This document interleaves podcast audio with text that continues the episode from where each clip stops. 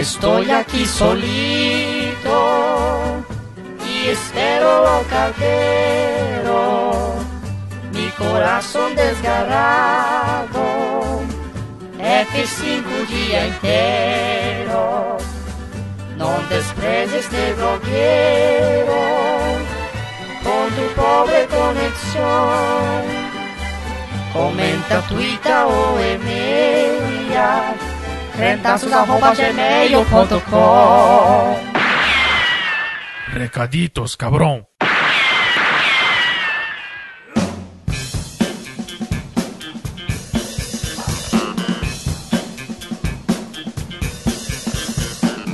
Recaditos de número 96, lendo os comentários e comentando os recados e comentários que foram deixados no Pod Crente de número 96, top 3 qualquer coisa. O Pod Crente que fechou o ano de 2020. Sim, né? Porque às vezes tem que ter um. Acho que ano passado teve pouco de zoeira nesse nível, né? Teve o quê? O Modinhas Gospel? Acho que foi só é, ele, foi né? esse. Então- De zoeira que dá pra considerar, acho que foi só esse. Então acho que é bom pessoal acabar o ano um pouquinho mais feliz ou querendo tretar por coisas que são significativas, tipo por onde come a coxinha e coisa do tipo, né? E aí nós temos alguns comentários, site, YouTube e também e-mails. Esse podcast que acho que foi o que bateu o recorde de participantes, né? De Pod Sim. A gente ouviu esses tempos de novela que tinha muitas pessoas Mas e não chegou a esse volume. Inclusive, fiquei envergonhada com as coisas que eu falei lá, meu Deus, me, me perdoe. Mas não tinha tantas pessoas quanto nesse último, que realmente foi um recorde. E será que vamos bater esse recorde em 2021, Jonathan? Espero que sim. Vamos. Acho que sim, né? Estamos Não trabalhando pra se isso. É, se é uma expectativa boa, tipo, não, vamos socar mais gente no programa, sabe? Ah, Não sei se é uma meta, assim. Não, não é uma meta. Mas pode acontecer. É só porque a gente tá trabalhando em um ali que talvez seja grande, né? Ixi. Fica aí, fiquem em orações. Quer eu ler o primeiro comentário? Eu leio, eu leio o primeiro Você lê? comentário. Então tá bom. Vinícius Nogueira Pereira traz o seu comentário que diz... Olá, super mesa dos apreciadores. A massa do pastelzinho de presunto e queijo, ou pizza, quando vai orégano, o campeão das festas, vulgo risole, deve ser molinha para que eu me iluda ao não discernir queijo e massa na boca. A história do óleo é importante neste momento. A coxinha impera na lanchonete, onde é mais possível a sua crosta cro... A coxinha impera na lanchonete, onde é mais possível a sua crosta crocante. Ó, é difícil ficar um... Crocante. três pratos de trigo para três tigres Aham. tristes. Tá. A coxinha impera na lanchonete, onde é mais possível a sua crosta crocante. Massa macia e recheio rechonchudo. Você vê que é um... é um- Ele é um- foi- foi de foi na pra propósito. zoar o leitor mesmo, Foi. né? Ah, Talvez também na Sander Salgados, podendo sim ter a cremosidade malemolente do catupiry, S2. Já ketchup, jamais. Apelar para o ketchup é dar o atestado de que o recheio não tá legal. Gente, o cajuzinho não é o quibe dos doces de festa. Esse título é, claramente, da gelatina. Enquanto o brigadeiro é alegria, há que se reconhecer a função energética e afrodisíaca do cajuzinho para os adultos que se dedicam aos pequenos por horas a fio. Nas sobremesas, os mais doces são tentadores, mas se fica muito doce demais, prejudica. É aí que o pudim fica complicado e os azedinhos e meio amargos ganham espaço.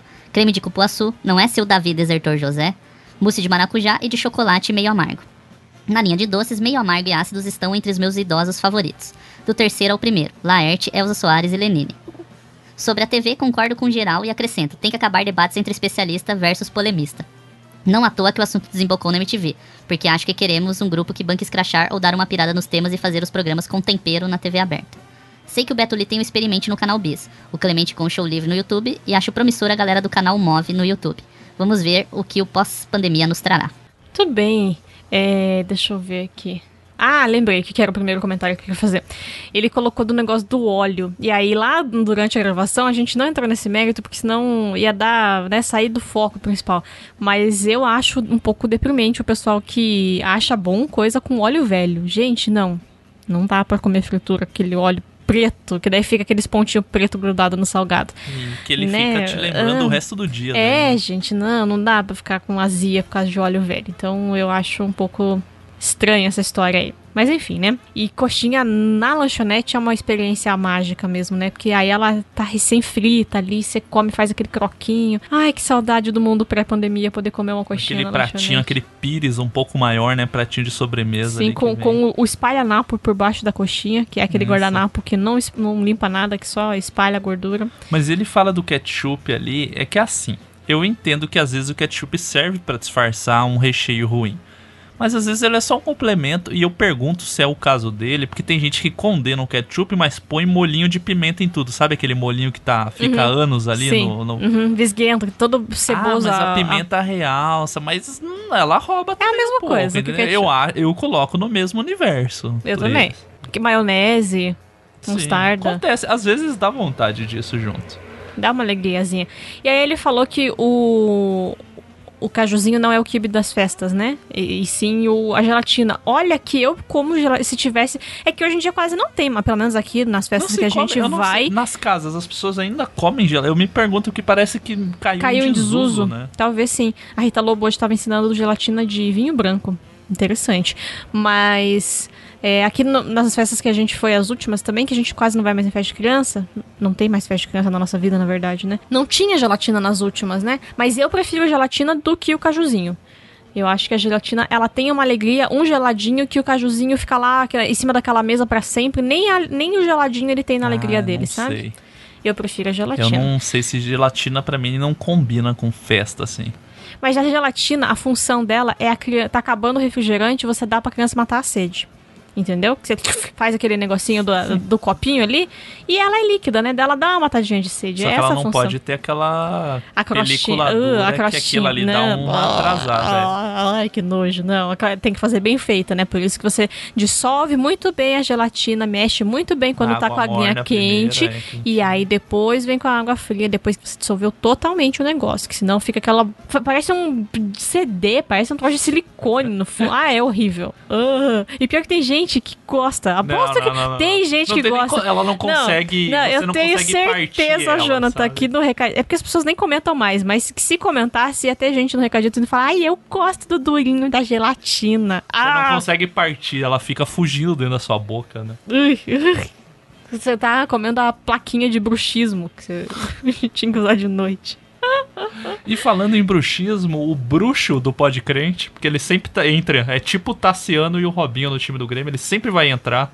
O bruxo Welber Martins deixou um comentário. Você quer ler aí? Lê, compila os dois em um só. Ok, mas antes de ler o comentário do Elber, muito obrigada, Vinícius, pelo seu comentário. Sempre bom tê-lo aqui. E o Elber diz o seguinte: Oi, pessoal. Esse podcast foi uma linda aglomeração virtual. Eu só tive problemas técnicos depois que alguém disse que não gosta de pudim. E agora estou tentando continuar a ouvir o podcast. Restabelecida a conexão, aqui no sul não tem pavê, é torta de bolacha. E o meu top 3 doces é torta de bolacha, pudim, ou budim, e mousse de maracujá. Bom, é um bom top.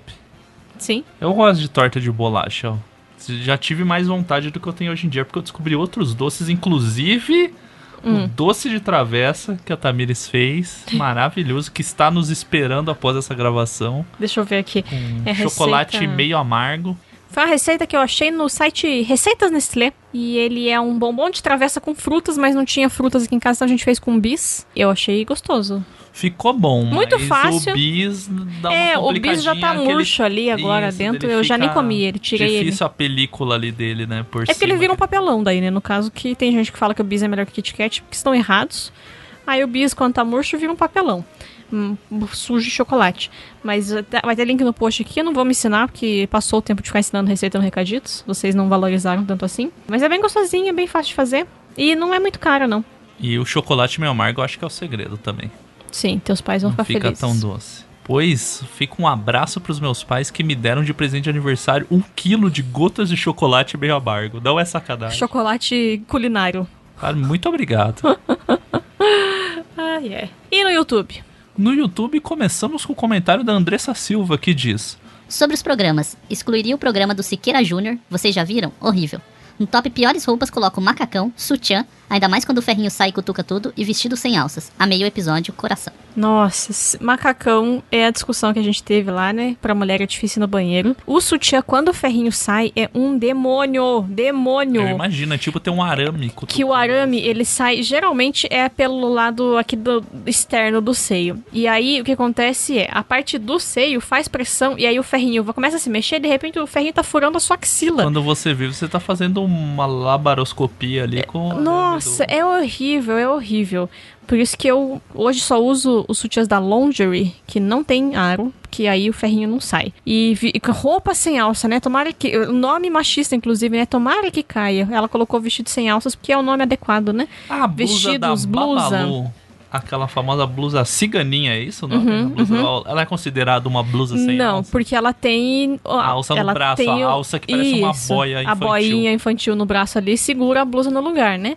A roupa sem alça nenhuma, que é o antigo tomara que caia, é, ela é péssima, realmente. Aí eu, eu, pelo menos, eu usei bem pouco. Eu tinha duas, uma blusa, duas blusas desse tipo. Eu ficava com dor nas costas, porque eu ficava tão dura, tão reta para o negócio não sair do lugar, que eu ficava com dor nas costas no final do dia de usar aquela blusa. Ah, eu e aí imagino. eu ab- ab- abri mão dessa desgraça na minha vida também. Há muito tempo. Muito tempo.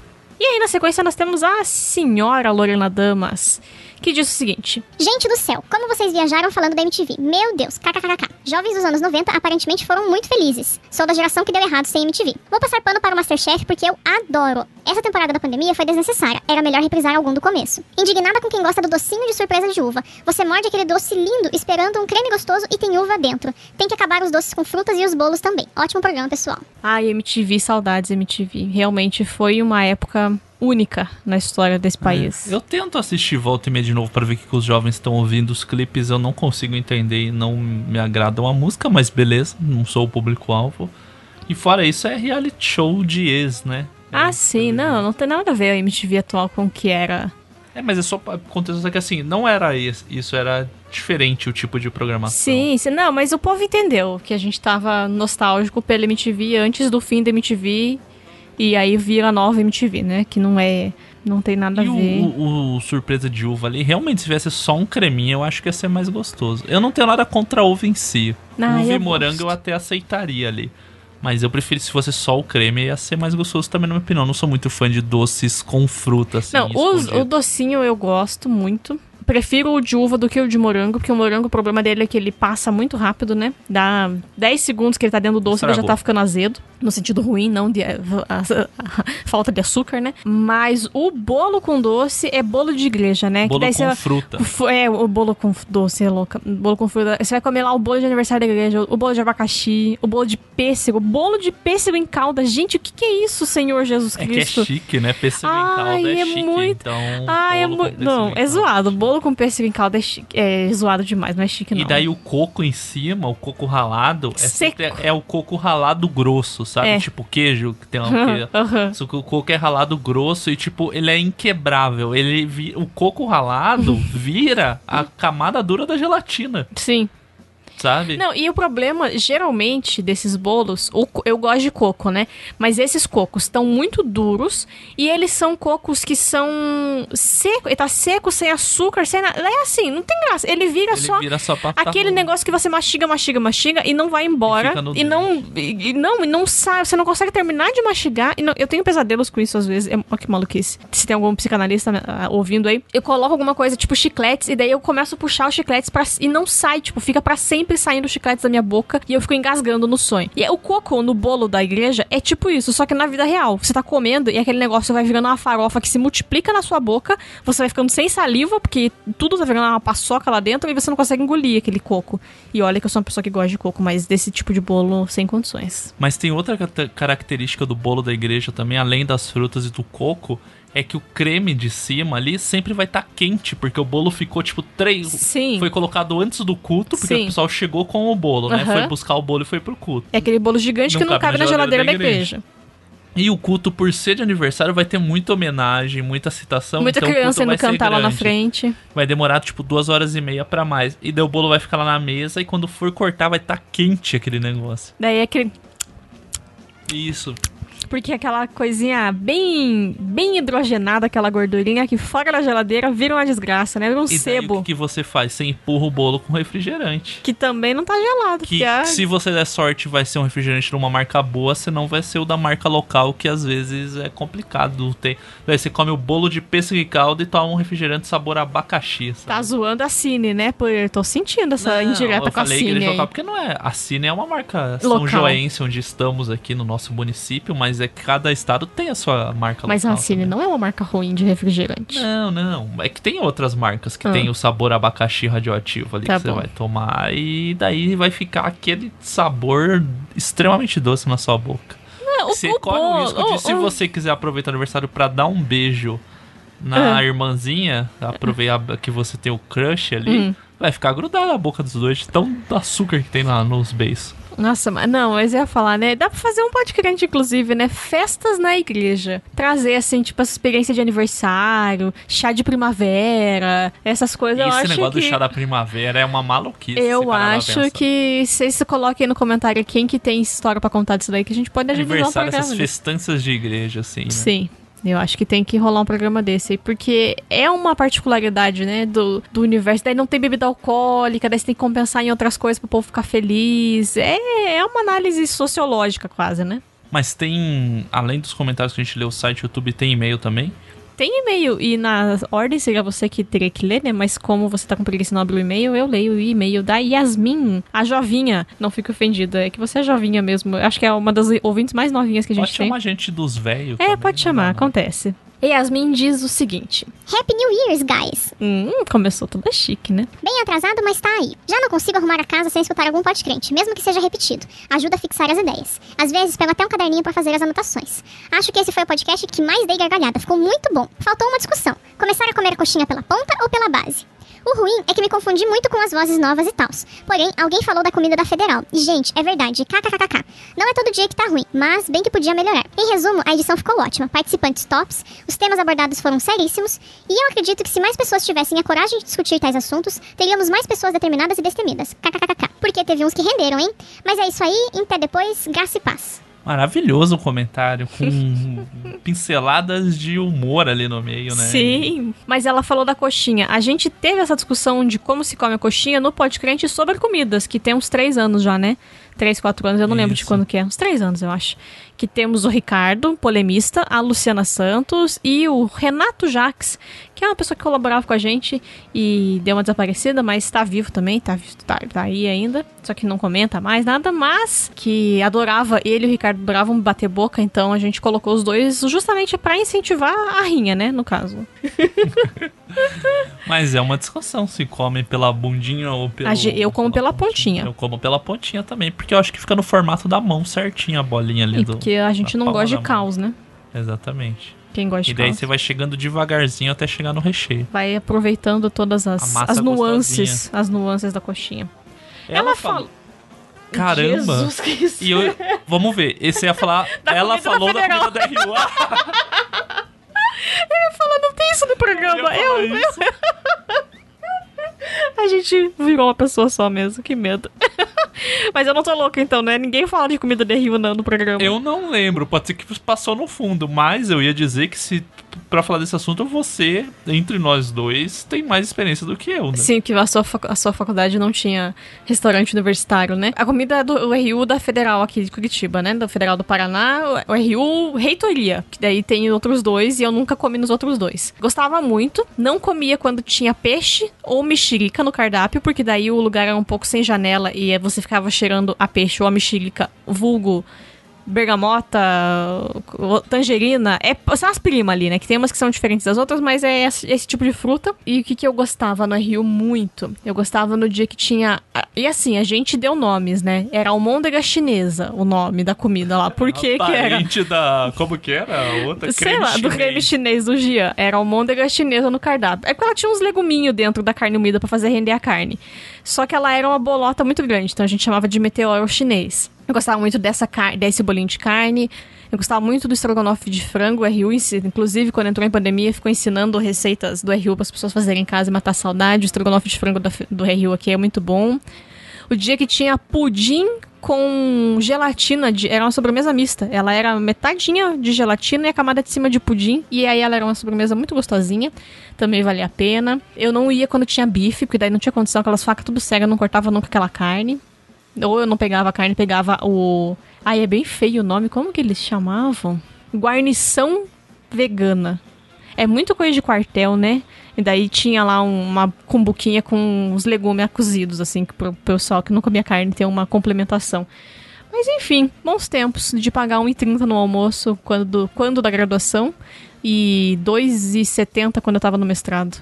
Coisa maravilhosa, né? Impensável um troço desse.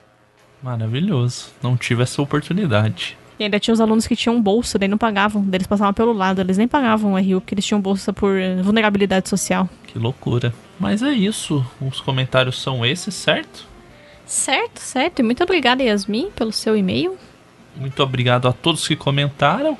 E eu tenho que voltar à tradição que eu esqueço, volta e meia, que é falar o tema do podcast, podcast que vem no dia seguinte, né? Aham. Então, na sequência, o podcast que vocês escutarão é o podcast número 97. O tema é Star Wars e a Resistência num Mundo de Episódio 9.